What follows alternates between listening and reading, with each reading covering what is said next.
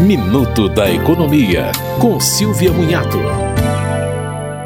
O Tribunal Superior do Trabalho decidiu que tanto a esclerose múltipla quanto o lúpus eritematoso sistêmico são doenças graves que geram estigma ou preconceito. Neste caso, a demissão de pessoas com essas condições pode ser considerada discriminatória, a não ser que haja prova em contrário sobre os motivos da dispensa. O tribunal analisou o caso de um economista do SERPRO desligado após diagnóstico de esclerose múltipla. O SERPRO alegou que a dispensa não teve relação com a doença, mas para o TST é preciso comprovar motivos técnicos, econômicos ou financeiros.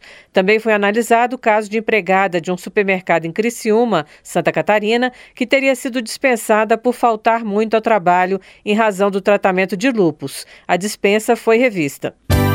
Você ouviu Minuto da Economia, com Silvia Munhato.